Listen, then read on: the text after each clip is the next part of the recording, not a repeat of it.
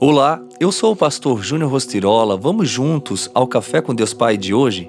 O que Jesus está lhe perguntando? Perguntou ele: Quantos pães vocês têm? Verifiquem. Quando ficaram sabendo, disseram: Cinco pães e dois peixes. Marcos 6,38 Quando você viaja para uma cidade que não conhece e não consegue achar o lugar que vai visitar, é comum perguntar e pedir informações a outras pessoas.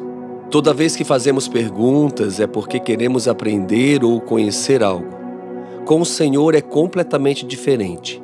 Sempre que o nosso Jesus faz uma pergunta, é porque ele quer nos ensinar algo.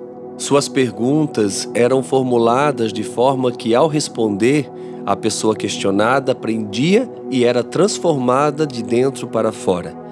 Isso acontece porque as perguntas feitas por Jesus, ao serem respondidas, revelavam o mais íntimo da pessoa a qual o questionamento era dirigido, como se um espelho fosse colocado diante dela. Reflita, então, sobre o que Jesus tem perguntado a você hoje. Esteja sensível aos questionamentos do Espírito Santo.